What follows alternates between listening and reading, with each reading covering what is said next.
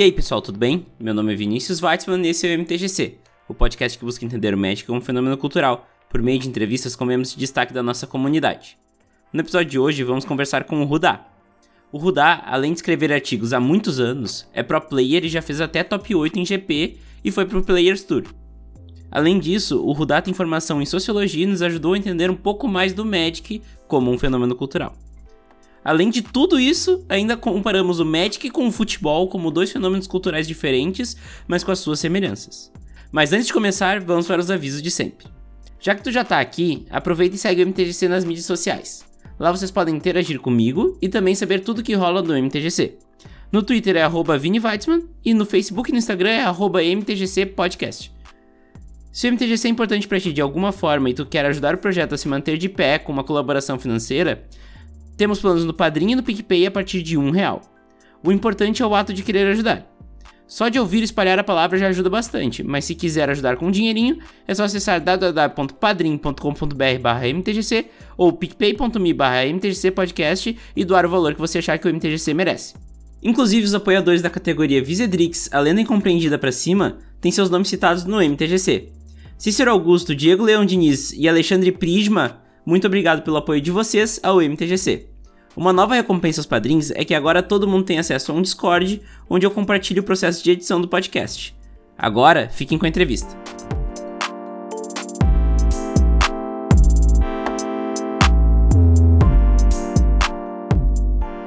Primeira coisa que você, bah, tem que chamar o rodar, tá ligado? Chamar o sanduíche o rodar, porque. Tá ligado? Tipo, eu preciso. Porque não tem como eu falar de Magic como fenômeno cultural sem chamar o pessoal, esse, vocês, tá ligado? Tipo, o pessoal mais competitivo, o pessoal que escreve. Eu, eu acho que é todo um, meio diferente do que eu falo, tá ligado? Eu falo com uma, um pessoal muito mais casual e eu acho que é legal também falar do competitivo, tá ligado? Uhum. Eu já trouxe o PV, né? Eu já trouxe o PV, já trouxe o, o Jaba, já trouxe o Bertu, né? Já falei com esses caras, mas eu acho que essa é tipo vocês que estão produzindo conteúdo de, de, de, de, competitividade e ainda jogam e fazem resultado e o caralho. Meu, isso eu acho muito louco, tá ligado? Uhum. Porque o PV até faz conteúdo, mas ele faz conteúdo depois de ter sido um dos melhores do mundo, tá ligado? E vocês estão ali no, no, no, dia a dia na briga, né, meu? Eu acho isso muito louco. É, o. A gente tá no, nesse touch a touch. É claro, né? Nesse momento de pandemia, isso é bem diferente, mas. Um, um ótimo exemplo disso essa ideia de chamar de Rudá da Liga Magic, por exemplo, uhum. ela veio meio que disso, desse touch a touch, porque eu, há dois anos, dois anos e pouco atrás, eu tava morando no interior de São Paulo, né? Depois eu fui morar em São Paulo e, e voltei a morar no interior. Mas é, eu morava no interior de São Paulo e o pessoal da capital não me conhecia muito pessoalmente. Então, eu comecei a ir para São Paulo na época dos PPTQs, foi uma época específica, que era o PPTQ de trios, né? E onde um cara só precisava pegar a vaga e os outros dois não precisavam. Uhum. Então o que, que a gente fazia? Um cara pegou a vaga do trio na primeira semana e os outros dois ficavam jogando para fazer ponto, pra gente ter buy, né? Naquela época uhum. ponto importava. E eu comecei a ir para São Paulo e eu concedia em final, concedia em top 8 porque eu não queria pegar a vaga do PPTQ, porque assim eu podia continuar jogando, né? Se eu ganhasse um PPTQ, eu não jogava mais. E nessa de ficar indo, eu ia, eu ia meio de 15 em 15 dias para São Paulo, passava 5 dias jogando e voltava. E aí nessa eu trombava as pessoas e eles falavam, ah, você que é o Rudá da Liga Magic, né? Porque o cara olhava o nome na Sleep, né? Uhum. E, né, eu fui abençoado ou não com esse nome que eu posso usar como nick. Uhum. Então eu uso pra nick pra tudo, né? Como Rudá. Inclusive na Liga Magic só não tem um acento, porque não podia na época. Senão ia ser com acento mesmo. E aí a pessoa começou a me conhecer. E aí tinha esse touch a touch mesmo. Então é, é, é diferente quando aquele cara que tá escrevendo sobre alguma coisa e você vê ele jogando sério na sua frente. Uhum. É, tem uma relação diferente, né? Então é, é, legal quando você vê, ah, o cara gosta muito de falar de, de, determinado deck e ele joga com aquele deck mesmo. Então uhum. é. É claro que caras que nem o Bertu, que nem o Jaba, que nem o PV, eles estão em outro nível. É, o nível de competição deles é outro. Mas é, a, a gente é quem acaba meio que fazendo a ponte entre o cara que tá jogando na loja e esses caras. Porque a gente tá uhum. tentando chegar nesses caras também, né? Às vezes a gente chega lá, né? E pisa num Pro Tour, e pisa top 8 de eventos, essas coisas. E aí a gente tá lá com esses caras, mas a gente também tá batendo muito o pé na loja ainda, né? Ah, na época que eu jogava em loja, obviamente. Mas Sim. então, sem encontrar a gente jogando num PTQ, tentando fazer resultados, e era muito assim, ó, o que eu tô falando no artigo eu tô aplicando aqui, você tá vendo. Então essa relação também era muito, sempre foi muito legal, assim. E dali que veio a galera chamar ah, rodada da Liga Médica, rodada da Liga Médica. Não porque eu acho que eu precisasse de alguma identificação além de rodar, porque. é o único suficiente. exato, exato. Assim, é, só, é tipo a share, tá ligado? Só chamar Rudá, hum. normalmente tem um só. Mas enfim, Rudá, seja bem-vindo ao MTGC. Muito obrigado por aceitar o convite. Eu achei legal, começou no meio aqui. diferenciado. uh, nós já tava aquecendo antes, né? Então já entrou com tudo aqui. Mas uh, te apresenta aí, dá tuas credenciais para quem não te conhece, uhum. né? E seja bem-vindo. Muito obrigado por citar o convite aí. Que isso, cara. Eu que agradeço o convite. Eu fico muito feliz. Eu gosto do, do podcast. Eu gosto da mídia podcast. No geral, tem alguns que eu gosto de acompanhar sobre outros assuntos. Então, eu acho podcast sobre Magic muito legal. Inclusive, eu era muito fã do esse é bem antigo, Magic à la carte. Uhum. Esse é bem antigo, eu participei Alô, vez. lição! Exato. cara, que carinho que eu tenho para aquele pessoal, eu conheci eles pessoalmente. E, cara, para quem não me conhece, bom, meu nome, realmente, meu nome é Rudá, né, é Rudá Andrade. Uh, eu tenho 29 anos, moro em Bauru, no interior de São Paulo. As uh, minhas credenciais do Magic. Uh, eu separo em dois grupos, né? Tem como jogador e como produtor de conteúdo. Como jogador, uh, eu fiz. Eu joguei um total de 10 RPTQs, sendo que oito deles foram vencendo PPTQs, um deles foi via top 8 de RPTQ anterior e uma vez pelo Trios, né? Que eu não precisava necessariamente ganhar a vaga. Uh, eu tenho um top 8 de Magic Fest, que é uma coisa que eu mergulho muito, foi no último Magic Fest São Paulo. Então, para quem reclama do problema do oco, eu fui parte desse problema. Desculpa. eu acho que é um bom, um bom gancho aqui a gente, a gente falar para falar desse teu top 8 aí no GP, né? Eu acho que é um, um a tua principal conquista, acho que é o principal resultado, né? Em, em, geral, assim. Sim, sim, sim. É, o, é um resultado daí que já, é, já rende aquele, né, aquele pagamento da Wizards, Uhum. É, rendeu minha vaga para um Regional Players Tour, que foi Pioneer na, na Bélgica, que foi muito legal. Eu já tinha feito alguns bons resultados em Magic Fest, mas o Top 8 realmente foi a primeira vez e, e foi muito legal porque, assim, eu tava treinando bastante com alguns amigos, né? Na época eu morava em São Paulo e já se falava um pouco de um, uma nova versão de Sultai Yoko que usaria gato. Uhum. Né, esse deck teria sido o melhor deck do, do Pro Tour. Aí, tendo contato com algumas pessoas que estavam competindo em Magic Online e tal, essa lista chegou para mim. Eu joguei um dia com ela, falei, ok, esse deck é incrível. E eu joguei, tipo, algumas partidas assim, e aí eu fui jogar já o, o, o, o GP, o primeiro dia eu não fui bem, aí eu joguei aquele, né, segundo primeiro dia, uhum que daí eu passei 8-1. No Day 2 eu perdi uma partida só, e assim, o deck era fantástico. É, hoje em dia o deck ganhou mais cartas banidas ainda, né? Então é. É Oco, é Oco, Vel, Era uma Vez, Gato. Não. Uh, deixa eu ver se tinha mais alguma coisa. Bom, eu, eu lembro que assim, o, o, deck era lotado de carta banida. e, o, o, Liga Magic Bolts, inclusive, jogou com, com esse deck também, então. Se a gente for se ver assim, pessoas que estavam jogando com esse deck, acho que foram três ou quatro no top 8, foi um ótimo resultado. Uhum. E foi, foi fantástico, assim, cara. É, o top 8 de um GP, ele é muito importante porque o seu win rate tem que ser altíssimo. Ele, uhum. ele beira a perfeição, né? Eu fiz 40 pontos em 45 pontos disputáveis. Vixe. É, é, insano, assim. É muito é. insano. Principalmente num jogo com a variância do Magic, né? Tipo, sim, tu sim. tem que ser muito. Tu tem que ter muita consistência, né? Tem, tem. Tem. É, você para, tem uma hora que para de ser sorte e é sobre manter a calma e, e, e jogar e, e, se concentrar no que você tá fazendo, tá ligado? Você tem que parar de pensar, caramba, eu vou fazer top 8, meu Deus. Eu acabei fazendo boas partidas, cheguei na, é, no top 8, eu ganhei a primeira partida do top 8, que para mim foi a minha melhor partida do evento. A calma que eu consegui jogar tal, com naquela partida, perdi depois no top 4. Mas foi um resultado muito importante, assim, é, quando a gente é, lembra muito aquela ideia de quando você sobe num lugar muito alto, assim. Que quando você olha depois e fala, cara, é muita coisa. Tanto que demorou, demorou pra cair a ficha pra mim, assim, cara, é, eu tô indo pro Pro Tour pelo caminho mais difícil, tá ligado?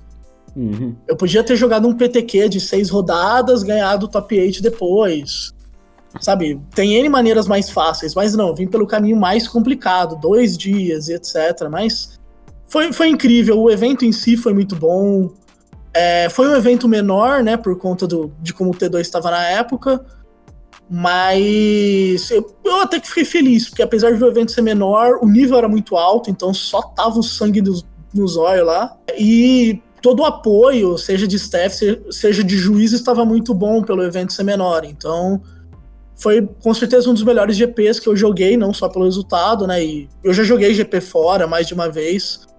E esse GP foi, foi muito marcante. É aquela coisa também, é, né? Você joga em casa, então quando eu fiz top 8 tinha meus amigos. É, é um momento muito marcante quando eles anunciam né, o seu nome lá no, no microfone, chamando o top 8. É, então, é, cara, foi assim. Até hoje eu meio que não acredito, vou mandar real. Mas, ô Rodado, na hora que tu, tu vai mal no primeiro dia, como é que é essa noite aí? Tu não, tipo assim, não repensa a lista? Porque tu tem essa chance, né? Tu, tu não precisa jogar os dois dias uns com a mesma lista, né? Não, uh, não precisa. Ah. Como é que é essa sensação, cara? Tipo assim, Tu joga tuas fichas na mesma lista. Não, confio na lista, fui mal hoje, mas dá para melhorar amanhã. Ou, ou bate um medo, assim, qual é que é? Cara, é, é até interessante porque assim, eu não fiz Day 2 naquela vez porque eu fiz 5-3. E a partida que eu perdi do 3, eu lembro que eu comprei 22 terrenos. Puta. 25 ou 26, eu não lembro. É, e assim, era, era uma partida que, tipo, se eu achasse gato, eu ligava tudo de novo, porque eu lembro que eu tinha mais de uma trilha na mesa, acho que eu tinha duas ou três. Se eu achasse ganso, eu ligava o deck de novo, e, e foi uma partida bem. Tanto que esse cara, depois eu enfrentei ele no Day 2 e ganhei dele. Ah, pode crer. Fazia um tempo já que eu tava tentando me preparar bem pra derrota, porque assim, que nem você falou, às vezes você perde, ah, deu tudo errado, e. E no meu caso era tentar focar um pouco no processo e não no resultado. Então, tipo, me perguntar se, seriamente, eu acho que eu joguei bem? Onde é que eu acho que eu não joguei bem? Então, ah, às vezes tem uma carta do site que eu tava em dúvida, vamos testar outra opção. Mas era muito nisso, tipo, saber o quão bem eu joguei, o quão concentrado eu joguei. E na minha avaliação, o deck era muito bom, eu joguei bem e faltou sorte em algumas partidas, tá ligado? É, uhum. Teve muito jogo meu, tipo, ia empatar e um dos lados concedeu, porque no, no day 1 do GP, empate é derrota, né? Sim. Então a minha única coisa era, ah, eu vou mudar. Eu lembro que eu mudei acho que duas cartas do meu sideboard para duas cartas que eu tava em dúvida, que acho que era uma Liliana e um, uma destruição lá de encantamento. E, e o meu minha outra, outra coisa que eu pensei foi, ah, eu vou eu, eu já sei mais linhas rápidas de como fazer algumas coisas, alguns atalhos, e eu vou me concentrar nisso, mas eu acho que eu joguei bem, eu acho que eu fiz o meu melhor, e eu acho que eu tô com a melhor lista do torneio, sim. E, e uhum. essa sensação me acompanhou pelo torneio inteiro, assim. Nunca chegava uma partida que eu falava, ah, eu não.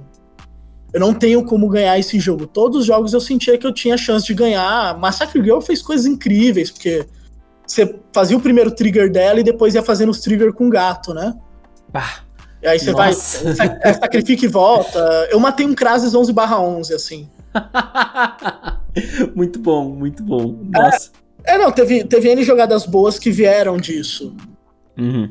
Então era muito assim. E como eu tinha jogado pouco deck, alguns atalhos eu não sabia. Então eu sabia a jogada, mas eu não, eu não sabia fazer o atalho dele bem rápido. E depois você pega o jeito, você começa a, a se comunicar com o seu oponente de uma maneira para ficar mais rápido a partida. Uhum. Tanto que é, é, Eu lembro que dessa dos atalhos com a Massacre Girl, que no, no jogo do Top 8, eu faço isso, eu faço Massacre Girl, aí eu anuncio o primeiro trigger, aí eu anuncio quantos triggers tem na pilha, e eu começo aí falando pro meu oponente, eu tô fazendo isso em resposta, isso em resposta, isso em resposta.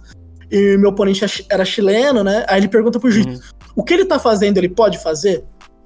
E o juiz só fica segurando, tipo, o polegar para cima o tempo todo em tudo que eu tô falando. Ele vai uhum. pontuando, assim, mas é.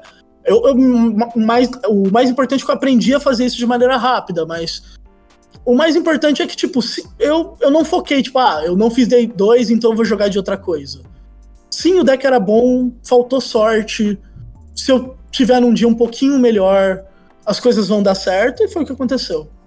Maravilhoso, maravilhoso. Mas, Rudá, vamos agora retroceder um pouco. A gente falou do teu, do teu auge aí, eu acho. Uh, quero falar também um pouco de, de Pro Tour depois, de Players Tour, né? Que agora é o nome. Mas antes disso, né? Tu falou, né? Tu é o Rudá da Liga Magic, né? O famoso uhum. Rudá da Liga Magic. E isso vem dos artigos que tu, que tu faz lá na Liga Magic há bastante tempo, né? Quanto tempo faz já que tu faz artigo lá? Cara, que eu escrevo artigo de forma ah, deu cinco minutos, fazem oito anos, Liga Magic fazem sete anos. Legal, legal. Não só pra gente ter o, o tamanho, né, da, do histórico. Uh, mas assim, tipo, como que isso também influencia no, no teu jogo, né? Tipo, tu analisar o que tu vai escrever e pensar no teu, teu artigo ajuda uh, no, no jogo, na, no teu treino competitivo, né? Como é que é isso? Cara, ele é interessante quando. É aquela coisa que às vezes uma das melhores maneiras de você aprender algo é você ensinando. Então, quando eu tenho que parar para pensar, para explicar o que eu tô fazendo, então eu tento fazer um artigo um pouco melhor, eu acabo entrando até em como eu encaro o jogo. Então, uhum. eu tenho que ler teoria do jogo, eu tenho que entender mais sobre deck building, eu tenho que entender sobre o meu próprio deck, sobre como fazer sideboard, porque você quer levar para a pessoa o melhor conteúdo possível. Né? Seja, sei lá, por um motivo incrivelmente mesquinho de, ah, eu não quero que as pessoas achem que eu sou burro, é, até por simplesmente porque eu quero entregar o melhor conteúdo possível para as pessoas, né? Então, você meio que fica mesclando, né? Então, tudo que você tá levando, então tudo que você consome para virar um jogador melhor, para entender mais do jogo, você acaba soltando parte disso nos seus artigos. Então, não é à toa que tipo, a galera que gosta muito de falar de teoria é porque essa galera consome muita teoria. O cara que gosta de falar muito sobre deck building é porque é meio que o foco dele, ele foca em deck building e tal. Então, tem, tem essa pequena influência. Tanto que é muito comum assim, ah, o cara tá lendo muito sobre determinada coisa, ele vai querer falar sobre isso.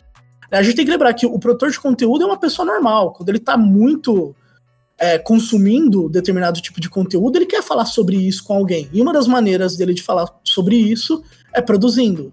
Né? É a maneira mais comum dele de falar sobre esse assunto com alguma pessoa. É, e até eu ia comentar assim, tipo, como que é diferente pro, pra galera que visa mais o competitivo, né? Porque é uma galera que consome muito mais conteúdo escrito, né?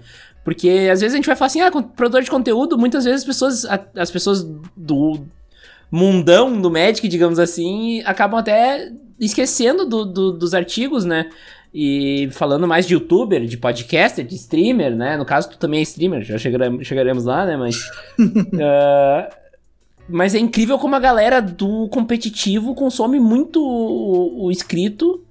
E, uhum. e pra, pra, pra galera do competitivo é o principal conteúdo que existe, né?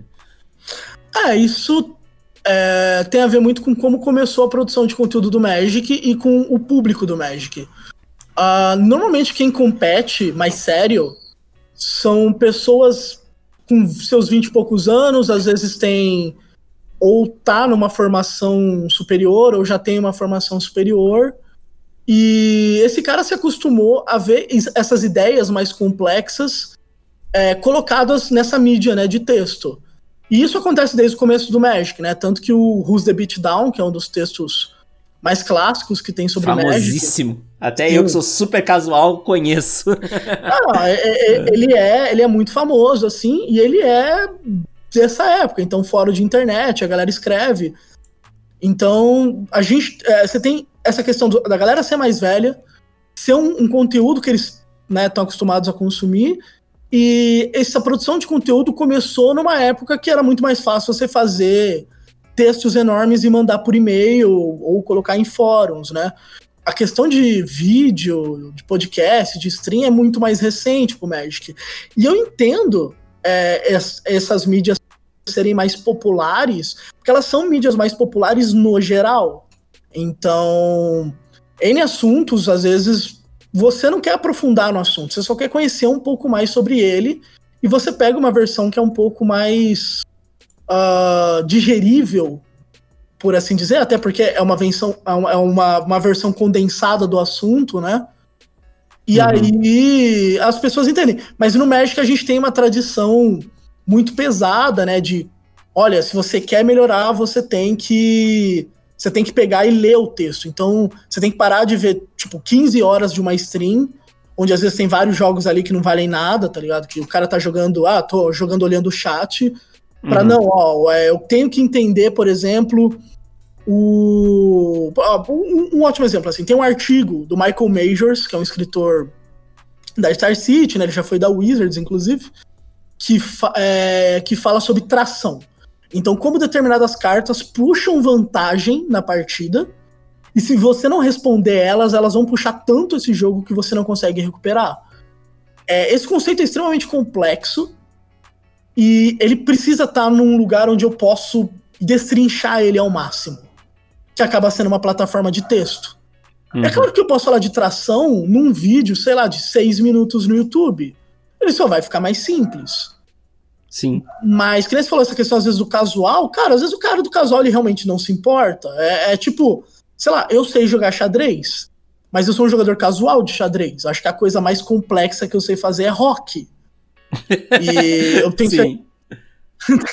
eu tenho certeza que, tipo, vão ter canais de xadrez casuais onde eu posso até aprender outras jogadinhas super legais e fazer, tipo. Um pastor.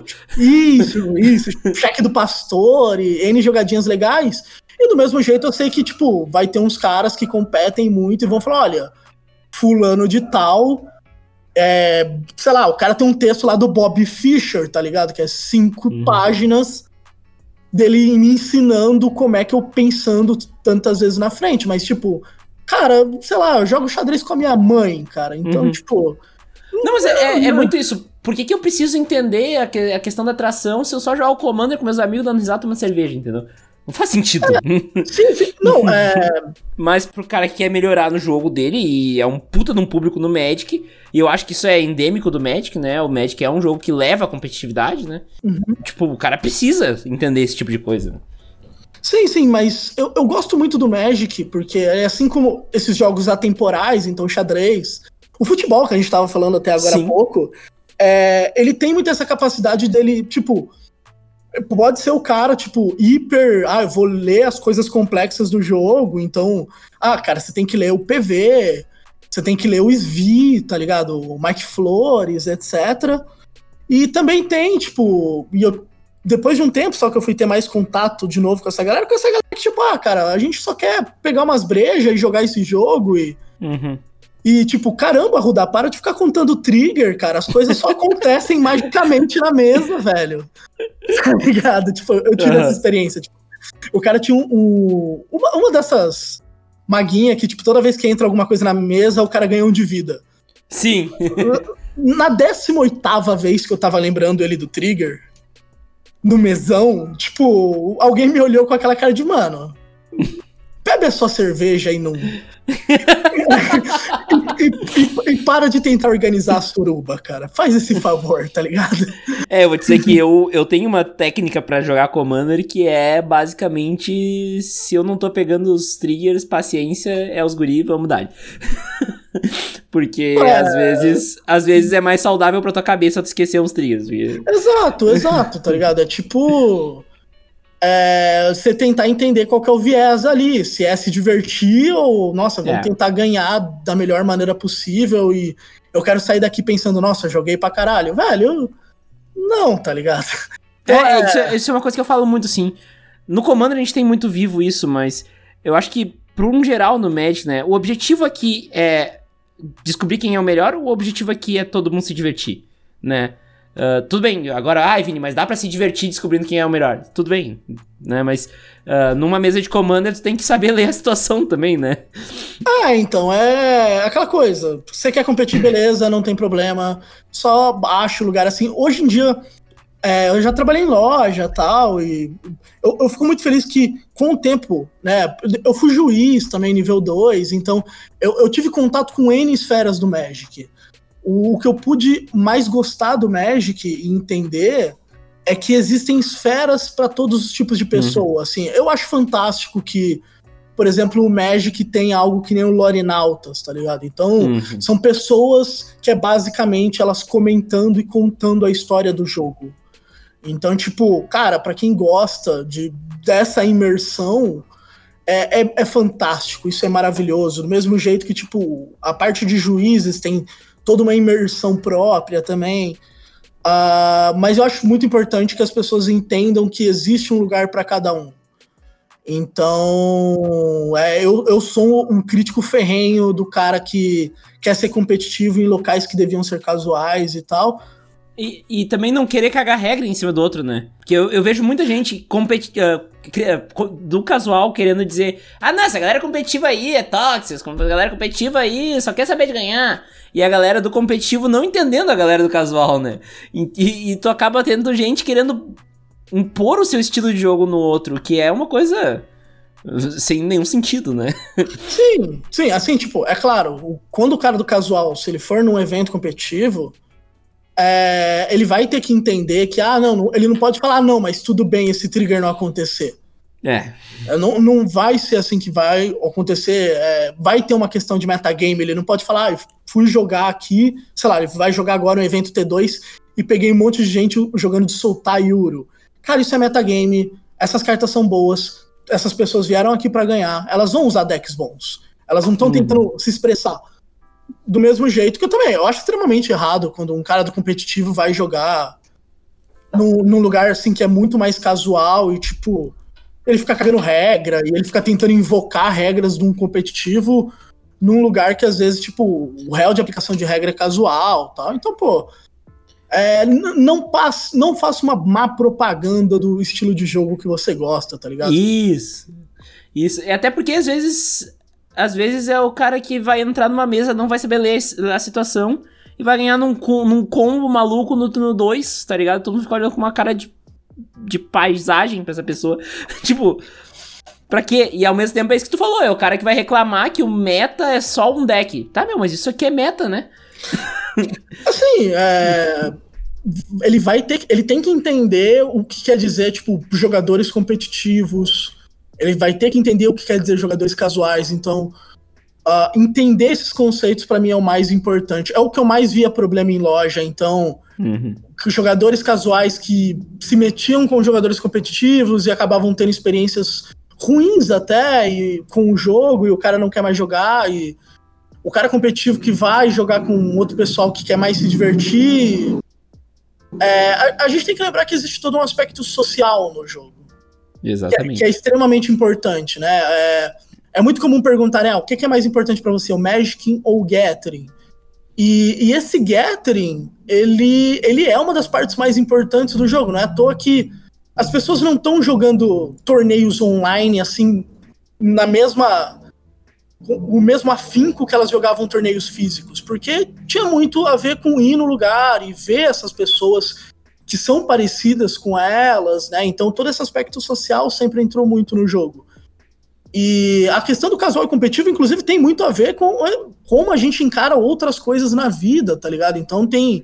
Às vezes esse cara competitivo, ele é competitivo em tudo.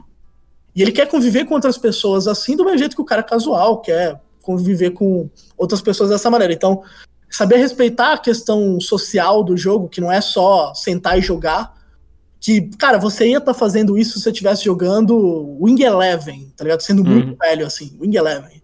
Sim. É... Então, tipo, é o cara que ia estar tá jogando com a Croácia, tá ligado? Porque eu gosto de ser rogue. Uhum. E o cara que ia estar tá jogando com o Brasil, com o Roberto Carlos no ataque, porque sim, cara, porque é roubado e vamos que vamos, tá ligado? E bateu. É. É, não, e é aquela coisa, se, se o cara que joga com a Croácia entra num torneio de, de Winning Eleven, ele tem que saber que ele vai enfrentar o Brasil com o Roberto Carlos no ataque trilhões de vezes. Sim. Mas, né, ele fez uma escolha, ele não tem que ficar reclamando que todo mundo joga o mesmo deck, ah, que saco. Né? Porque é. eu era um cara que, que achava que o meu lugar era no competitivo, uhum. e eu vivia reclamando, porra, eu não quero jogar com lista pronta, eu quero fazer a minha lista. Mas, e daí, tipo, depois apanhava e não sabia por quê. Né? Ah, essa galera aí que usa só a lista da internet aí, sabe? Não, peraí, se tu tá jogando num, num cenário competitivo, todo mundo vai fazer o melhor para ganhar. Se o melhor para ganhar é ter o melhor deck, então todo mundo vai ter o mesmo deck. Né? Ou então uma, uma, um conjunto de, de cinco decks, mas eu não tenho que estar tá ali reclamando que os outros estão usando o melhor deck, pelo amor de Deus, né? É, um, um ponto que é, é muito complicado aqui no Brasil, quando a gente fala de ambiente de loja, saudade de ambiente de loja. É. é, é que assim, na teoria, no FNM, no torneio de loja, era realmente pra gente ter um metagame um pouco mais aberto em vários formatos. Uhum. É, lá fora é mais comum, né? O, o, cara que joga de W Flyers no, no FNM e tal. Acabou que aqui no Brasil, pela nossa ausência de grandes torneios, o cara ele tem que, se ele quer jogar físico, ele acaba jogando com aquele deck competitivo até quando tá valendo uma paçoquinha. Uhum. Então, isso é, é, um problema. Assim, é, é um problema que a gente tem no país. Inclusive, a gente tem o famoso, o famigerado, que muita gente odeia, eu inclusive, o leão de lojinha, Uhum. Que é o cara que faz 4-0 na lojinha toda hora, se achando pro player, e aí vai pra torneio grande e perde. Esse cara existe sempre. Uh, e, ele, e ele é um problema muito sério. Assim. Uhum. Mas é, ele, ele tem muito a ver com isso, com a falta, às vezes, de outros eventos para ele jogar, e aí ele fica batendo nos caras de W Flyer o tempo todo, tal, etc.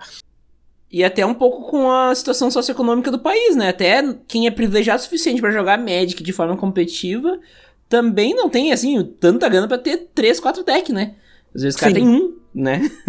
Sim, é, é muito comum que daí o cara faz isso e se ele quiser ter mais um deck, ele tem que juntar com outro cara, né? Que, assim, é, é muito engraçado, porque é uma coisa que só existe no Brasil. É fazer coleção junto, tá ligado? Uhum.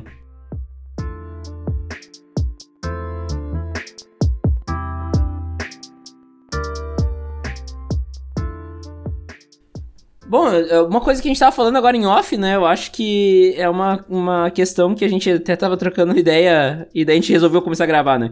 Que é uh, essa questão que a gente tava falando antes que o futebol ele é um retrato da sociedade brasileira, né? E tu, principalmente antigamente, quando tu ia numa, numa arquibancada de cimento, que o ingresso era bem mais barato, tu via gente de tudo que era je de jeito se abraçando quando tinha que fazer um gol, né? Uh, contextualizando, sou gremista, tu é corintiano, né? Uhum. e então, gremista todo mundo já sabe que eu sou agora, né? todo, todo mundo que ouve MTG já sabe que eu sou gremista. Mas enfim, uh, uh, eu acho que é, o Magic ele fala disso do jogador de Magic, né? Porque a gente. A gente tava até falando antes, né? Ah, o, o Gathering e tudo mais. Não à toa a gente se chama de comunidade, né? A comunidade tal, né? Então. É, eu, acho, eu acho interessante também explorar essa coisa do do, até aproveitar a tua formação acadêmica, né? E explorar essa coisa de como o Magic mostra também uh, a cultura desse povo que joga Magic. Né? Eu, eu acho importante a gente ver o, o, o jogador de Magic. Assim, eu, eu, no geral sou de uma linha, quando eu penso né, na sociologia, onde o, a pessoa sendo um produto de um meio. Então, eu tenho que entender que o Magic ele é passado para as pessoas como um produto como essas pessoas vão valorizar esse produto e por que, que ele vai cercear um, um grupo de pessoas para ele. Então, a gente tem que pensar que lojas de Magic, no geral, são colocadas. Não só o Magic, né? A gente tem todo mundo chamado gamer, né? Que é colocado principalmente para um, um grupo de classe média. Né? Normalmente no Brasil isso quer dizer pessoas brancas. Uhum. E ele é colocado seja nesses bairros, seja em, no comércio onde essas pessoas estão. Isso é extremamente importante para a gente falar aonde o Magic vai. Então, é, um ótimo exemplo para as pessoas entenderem isso é quando a gente fala de agências bancárias da Caixa Econômica Federal e do Banco Itaú. A Caixa Econômica Federal, ela há um bom tempo ela é responsável por pequenos empréstimos para pessoas de classe média baixa ou pessoas pobres, né? Tanto que benefícios também são retirados na, na Caixa Econômica Federal. Logo, ela é colocada, então, numa região central, ela é colocada em regiões de comércio popular, e ela é construída de uma maneira, né, a fachada dela, onde ela seja receptiva para essas pessoas. O, o, Banco Itaú, por muito tempo, ele construiu né, a sua cartela de clientes entre pessoas de classes sociais A e B. Sendo assim, é, a entrada, por exemplo, de alguns, principalmente agências antigas do Itaú, lembra a entrada quase de um hotel. Então, é uma outra pegada. Um ótimo exemplo hoje em dia são as agências personalité, né? Então, que são realmente para um público diferenciado. E quando você coloca fachadas assim, você inibe, já com essa comunicação, outras pessoas de entrarem no lugar. Então a pessoa não entra por engano numa agência personalité. Só de olhar de fora, ela já pensa que ela não pertence àquele lugar, ao menos que ela tenha. É, ela esteja nas classes sociais que são alvos ali. Magic funciona de uma maneira muito parecida. Então, as lojas de Magic normalmente estão nesses locais e isso vai ser determinante para que as pessoas, para que os grupos do Magic sejam major, majoritariamente brancos e de classe média. Por uma questão daí cultural que foi construída de que jogos são coisas de meninos, aí a gente fecha esse grupo falando que são homens brancos de classe média. Então, você faz essa construção, né? Não, não só isso, você usa a palavra hobby também para querer dizer que é uma, um, um, produto da classe média e isso faz com que o, Magic ele vire um produto bem específico desse grupo, né? Não é que o jogo é assim, nenhum jogo fala, olha, eu quero ser de tal maneira. Então ele faz isso, né? Se foi dar um exemplo com o futebol, quando a gente tira, né, as gerais, né, de cimento, né, e você tem contato, né, com, com o estádio do Grêmio, né, que aconteceu isso, né, ele vira uma arena, é, e você coloca o ingresso lá em cima, você está tentando dizer que pessoas de uma clivagem, né, mais baixa não podem entrar. Quando... E, e é na arena o negócio é mais sério ainda porque a arena tá no meio de um bairro de classe baixa em Porto Alegre, o Maitá, né? Quem, quem vê uma foto aérea da arena vê, sabe? E mesmo assim, o Grêmio faz algumas ações de integração com a comunidade e tudo mais, mas, né, pra ver o jogo que é bom é, é difícil, sabe? Até pra mim, que sou classe alta, classe média alta, né? Tipo, não é assim pra ir ver o jogo, sabe? E imagina pra essa galera, né? É. Exato. No, no, futebol isso vai acontecendo no geral, né? O, o Corinthians antes mandava seus jogos no, no Pacaembu, né? No estádio municipal. E é uma região mais central, é muito mais fácil de você chegar, os ingressos eram mais baratos, né? Então o, o Magic começa é, a virar esse produto. Né? Então ele vira esse produto de massa. É, ele, ele, nunca chega a ser um produto de massa, porque ele é construído né, a partir de, de como as pessoas tentam colocar ele. A gente tem que lembrar que o Magic ele começa né, no começo dos anos 90, quando a gente tem uma construção de que jogos eletrônicos e D&D seriam dos mesmos públicos e o Magic entraria para esse mesmo público. Então eu vou tentar colocar nos mesmos lugares, que são, no geral, coisas muito caras. Então a gente está falando assim de uma época em que um, um videogame é, é, muito mais caro do que hoje em dia, né, em, com relação ao a média salarial das pessoas. E então esse item de consumo ele ganha um valor a mais. Não é à toa que o, o é muito comum um jogador de Magic é, ver uma, um certo elitismo no produto dele porque além do valor que ele mesmo aplica de mercado, né? A gente tem que lembrar que uma pessoa que não joga Magic não vê valor nenhum nesse objeto. Uh, ele também dá um, um valor a mais, querendo dizer que esse objeto é de classe alta, que ele é diferente, então ele tenta, ele tenta também diferenciar o jogo de uma maneira que dê características positivas para ele. Então, é, é, é, lembra muito a pessoa que defende música clássica, que ele fala que você tem que. Tá, é uma coisa diferenciada, você tem que sentar para ouvir isso com, com outros ouvidos, e é rebuscado, e etc. Porque isso, quando ele faz isso, quando ele dá esses valores a esse produto, ele dá valores a ele mesmo. Então ele faz a mesma coisa com o Magic. E o Magic cresce a partir disso, né? Então é, a gente tem ele em 93 e ele vai crescendo muito dessa maneira. Depois ele vai tendo outras características, né? Então, a partir de 96, a gente tem um surgimento de um, um circuito profissional. Então, é, ele começa a atrair o, outros grupos de pessoas, né? E aí, e aí a coisa vai crescendo para N universos e, e vai degringolando. Mas ele mantém essas características. Não é à toa que é, Magic ele parou para discutir questões sociais e questões raciais de, muito tempo depois do que, por exemplo, ele estava discutindo questões de, de, homofobia, questões de machismo, né, tal, que até nem são tanto da minha alçada, né? É mais o, né, o pessoal da MTG LGBT, da, da Liga das Garotas Mágicas. Então, a gente tem grupos até organizados nisso, mas é, a questão racial, a questão social do Magic, ela não é tão discutida porque ele já nasce num, num ambiente onde é, ele tenta ser esse produto diferenciado e tal. E é, e é, isso aí, galera. Isso aí é nego de humanas discutindo coisa. Não, eu vou te dizer que, que isso é notável quando tu vê que o MTGC tem dois anos de história com um monte de entrevista e nenhum dos entrevistados é negro, sabe? E eu e assim não foi por falta de tentativa, eu tô tentando pensar em algum convidado e eu não consigo pensar em algum convidado que eu possa trazer que seja negro. Eu, ultimamente eu tenho pensado em trazer o Obama, que é pro player, né? E mas assim, fora ele, eu não consigo pensar em mais ninguém, sabe? E isso mostra. Tudo bem, talvez eu não tenha contato com jogadores negros que, que eu possa chamar para conversar, mas ao mesmo tempo isso mostra muito sobre o Magic, né? Sim, é. O que eu falei, ele é, é, é, muito fácil a gente achar ele dentro dos grupos onde eles vão se encaixando. Mas é. É por exemplo, eu, eu, eu, não sou nem um pouco. Eu não concordo nem um pouco quando as pessoas falam, não, pessoas mais pobres às vezes não jogam Magic porque ele é caro. Na verdade, jogar Magic não é caro. É, é... Dá pra jogar com 20 reais, né?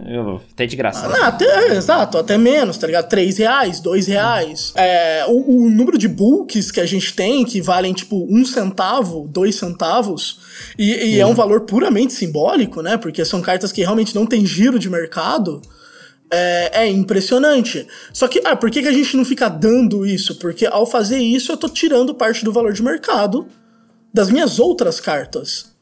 Então, e, e, eu tô tirando parte do elitismo do jogo. Então, isso começa a contar muito para as pessoas, do mesmo jeito que a, o, o, videogame ele teve uma certa desmitificação disso no Brasil a partir do momento, o computador também, o, o uhum. principalmente no começo dos anos 2000, onde a gente tem aí uma popularização desse tipo de coisa e aí as pessoas começam a ter PlayStation. O PlayStation 2 principalmente pegou muito essa época Uh, ah, para quem morava no sul, os, os, computadores da Positivo tiveram muito isso. Nossa, sim.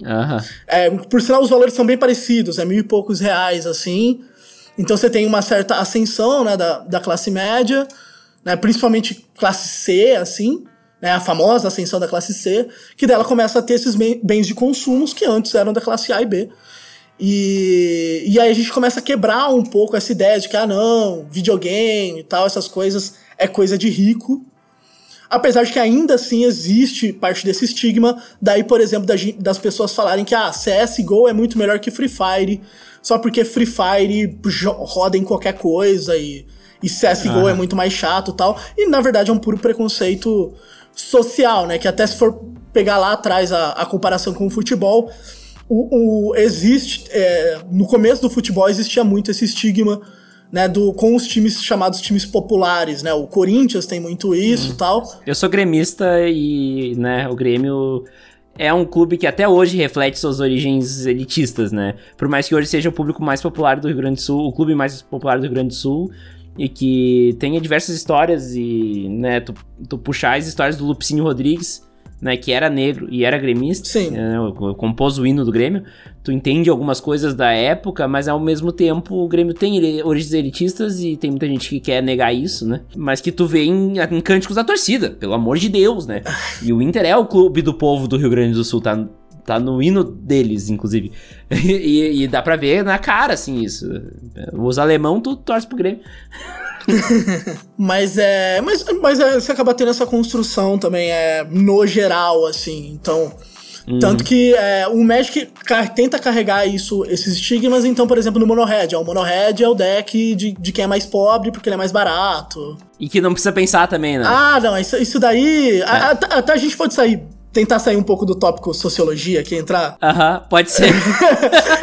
entrar um pouco mais Magic, porque, sei lá, eu tenho certeza que vai ter um, um, algum cara mais assim que, tipo, pô, o cara pode não concordar muito com essa linha, tal. Ele fala, pô, o Rudar não vai falar nenhum momento de Magic, calma, eu vou.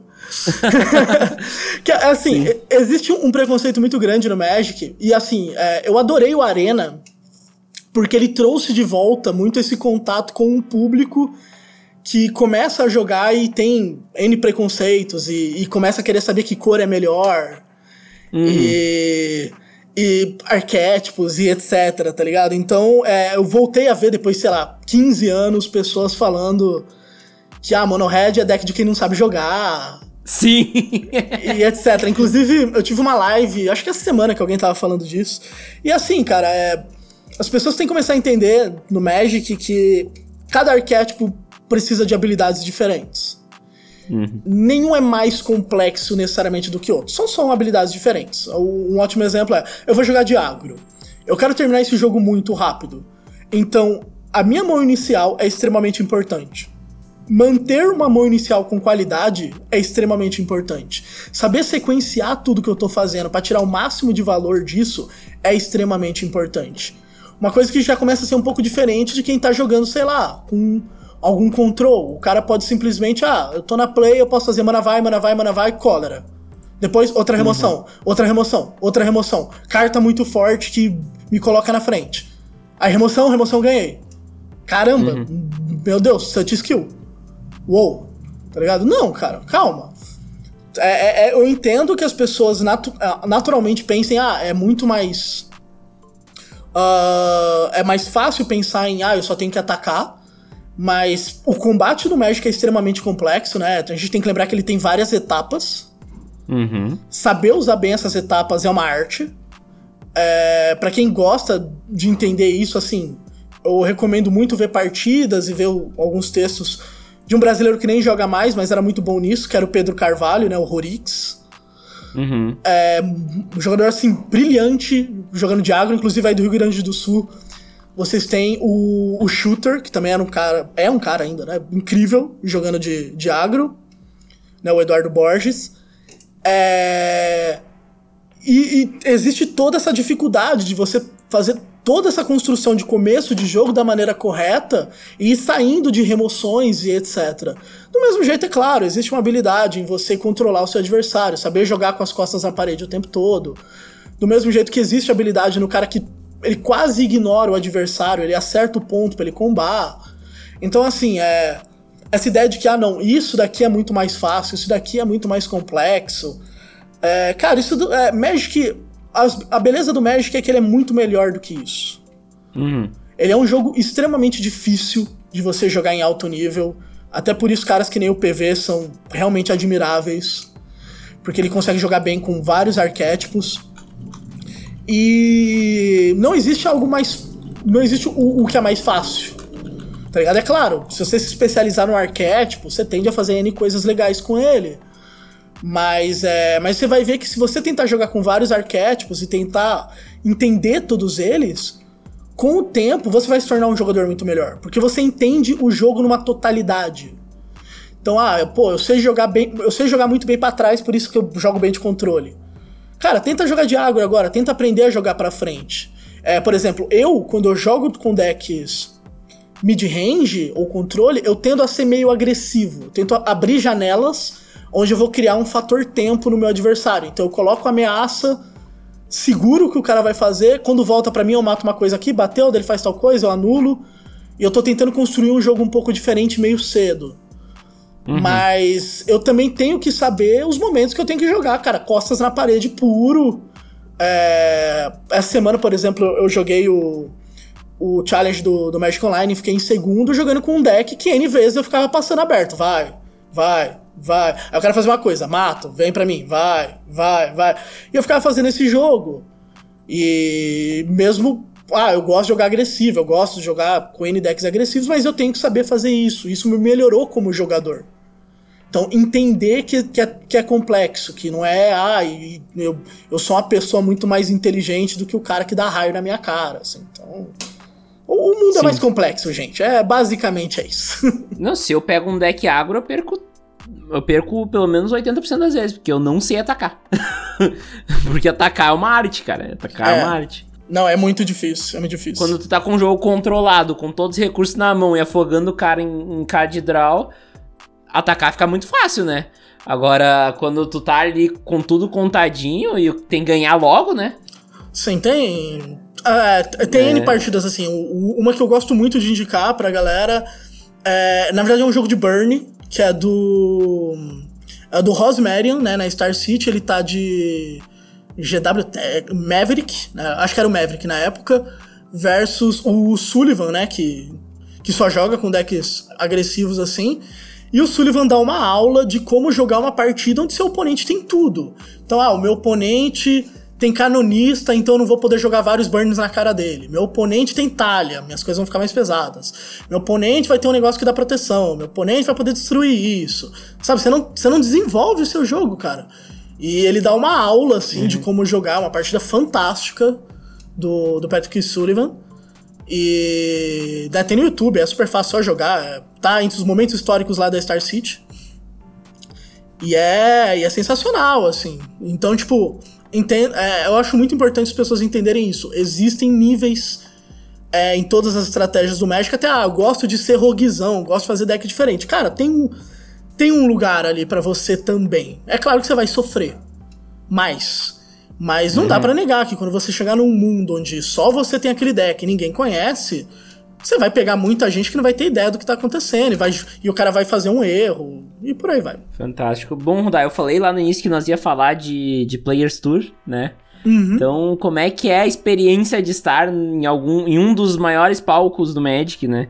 Que é o Players Tour, antigo Pro Tour. Na real, não é o antigo Pro Tour, né? É diferente, né? É, não, é bem diferente. O, o, o Players Tour, ele partiu de uma ideia até que legal, mas eu tenho algumas críticas, que é você colocou um degrau a mais no circuito profissional, meio que para facilitar para os jogadores por uma questão financeira. Então, ah, o Players Tour Américas. Se antes o cara, pô, às vezes ele tinha que viajar para outro continente para jogar, agora ele pode ficar no próprio continente e, e jogar gastando muito menos é claro, ainda vai ser um torneio de alto nível, ainda vai estar os melhores ali.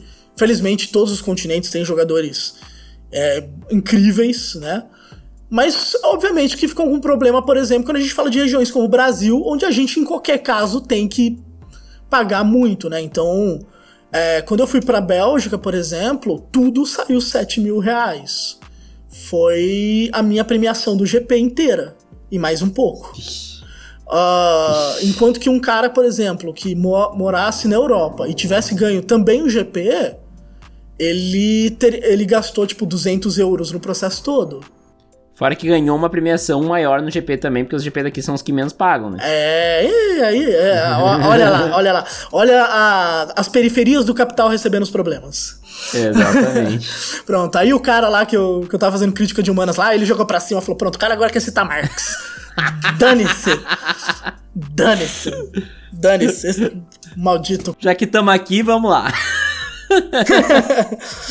Mas assim, cara, do, do Players Tour, quando eu penso na experiência. Né, só pra quem não sabia, antes o, o Pro Tour era um torneio só que você se classificava. Aí agora viraram três torneios, né? O, o Players Tour Regionals, daí tinha Europa, América e Ásia. E eles classificavam pro Finals, né? Eu joguei o Players Tour da Bélgica. E assim, a, a parte de preparação é muito legal, porque você é a vanguarda daquilo. Uhum. E, e, era Pioneer, né? Era o primeiro grande evento Pioneer. É um que o PV fez top 8? Isso. Ah, tá, tá. Me localizei no tempo. Exatamente. Foi o, o evento que o Inverter surgiu. Pode crer. É, uhum. o, o Inverter já aparecia no Magic Online, mas. E aí eu me coloco entre essas pessoas, não levamos muito a sério o deck. E no final era, uhum. foi o melhor deck do evento. O PV jogou de Bring to Light, né? Isso, Five Color Bring to Light. Exato. Ah. Que é um deck muito bom. É um deck muito bom. Uhum. Mas assim, quando você tem que se preparar, a preparação é, é, é muito legal, porque tá todo mundo meio que perdido e você não tem nenhum grande evento para se basear, né? Então você fica meio, pô, e aí? O que, que tá acontecendo? E você fica olhando as listas do Magic Online e, e procurando assuntos em fóruns, né? É muito legal. Tem a preparação pro draft também, que é para mim é um, é um, grande desafio. Eu não me considero um bom jogador de limited, então eu treino bastante. Uh, e tem a questão que, assim, quando você chega lá, cara, é, é, outra pegada, é outro ambiente.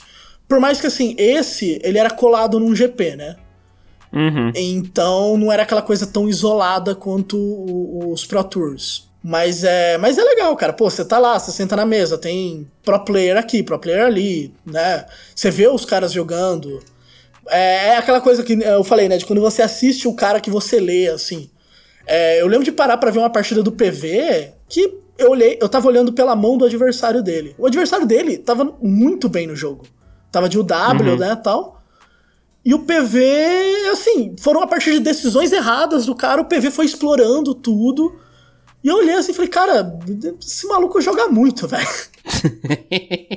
assim, é, é, impressionante, né? Eu já joguei duas vezes com o PV e estar do outro lado é muito difícil. É, é muito difícil ler o que tá acontecendo, né? E não, e não tô falando de, ah, tentar pegar tiques do cara, né?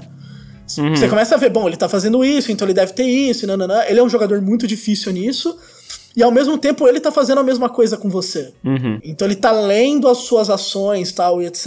E, e aí você para e assim, você vê que a leitura do cara é perfeita. E do mesmo jeito que eu vi jogos do Canister, uhum. que é um jogador também assim brilhante. Eu, eu acho provavelmente um dos melhores. É que ano passado, tudo bem, o PV ganhou tudo, foi campeão mundial, tal, etc. Mas assim, eu vi partidas do Canister impressionantes, assim, que eu não achava que ele ia ganhar e.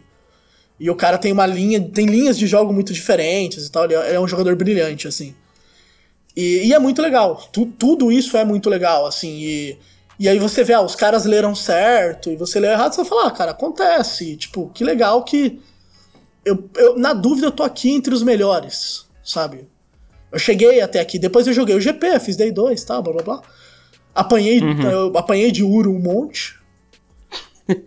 Não, assim, é, é, era uns decks, cara, que era Turbo Uro, assim. Eu tava de Mono Red, olhava pra aquilo e falava, ah, mano, qualquer outro deck você não ia ganhar com esse negócio, velho. Mas o cara, tipo, eu lembro de um cara que tava de dread, assim, ele fez mana, tomba 3, duas manas, tomba 4, três manas, tomba mais um coisa, no turno 4 ele fez Uro.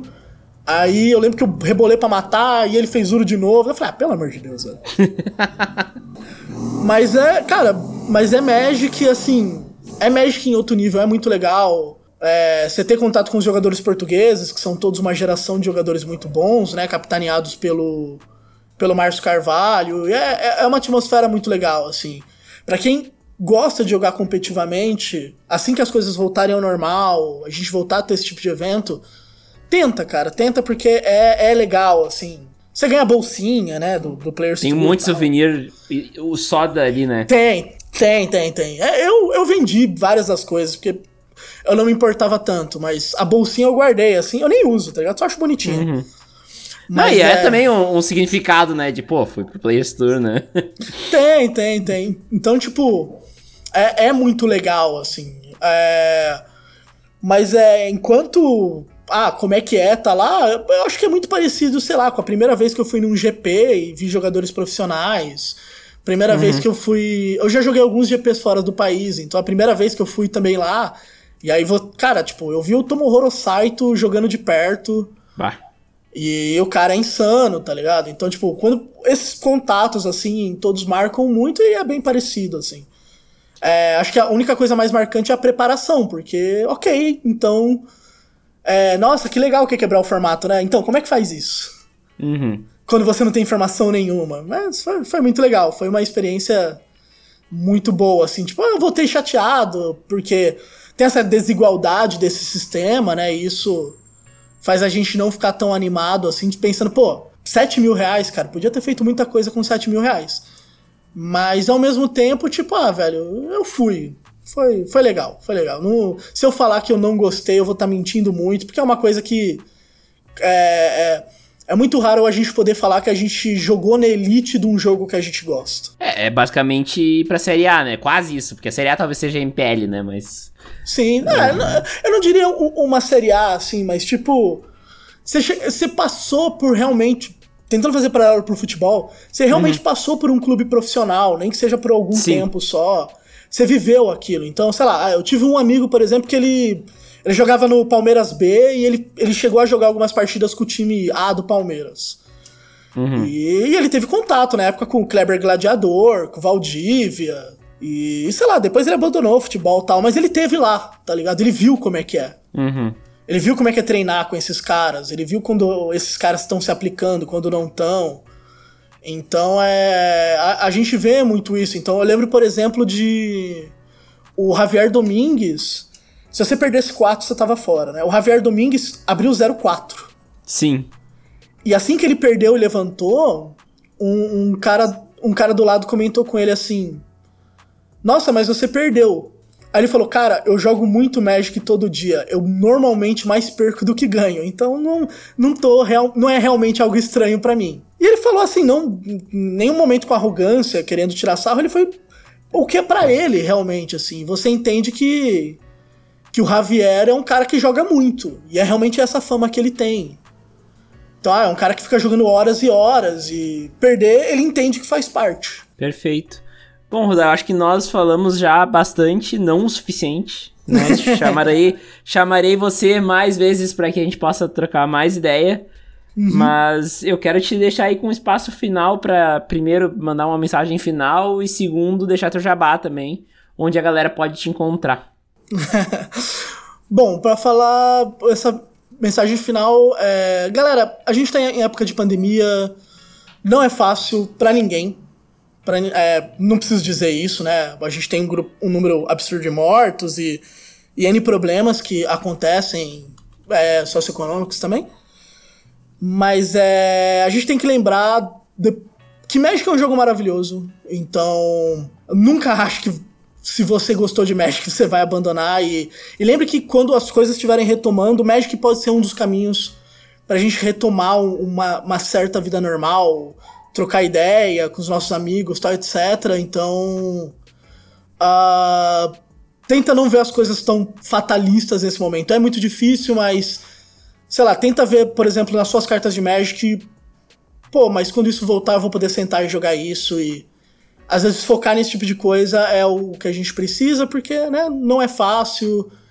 É, como eu falei, o momento todo é muito difícil, mas com certeza, assim que as coisas melhorarem, Magic vai voltar junto com essa melhora e a gente vai jogar muito. E você vai lembrar por que, que você odeia equipar a mão com três terrenos e não vir nenhum. E, e etc, tá ligado? Então, é, é, ficar aguentando até lá. Bom, pra quem quiser me encontrar, eu tô na Liga Magic a cada 15 dias, normalmente de terça-feira.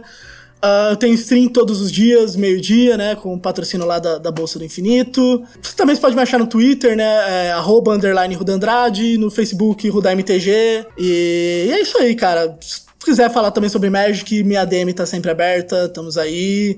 E é nóis. E virar mais vezes ao MTGC, pode deixar. Cara, é, é só convidar, cara. Eu adorei o papo, foi muito gostoso no geral. E é que vocês não pegaram a nossa parte ainda sobre futebol. É, não, eu ainda quero fazer um. Eu, tu, o. O Thiago do Diário Paninalta pra falar sobre futebol. Uma, uma mesa redonda, de preferência depois que o Flamengo perde, porque o Thiago fica putaço. Pode ser um dia que o Grêmio e o Corinthians ganham e o Flamengo perde. Daí ia ser legal. Pode ser, do Flamengo. um dos dois ganhou do Flamengo. Aí tá é, ótimo. Bem, aí sim. Então tá, Rudá, um abraço. E pra quem fica, até semana que vem. Tchau. Falou.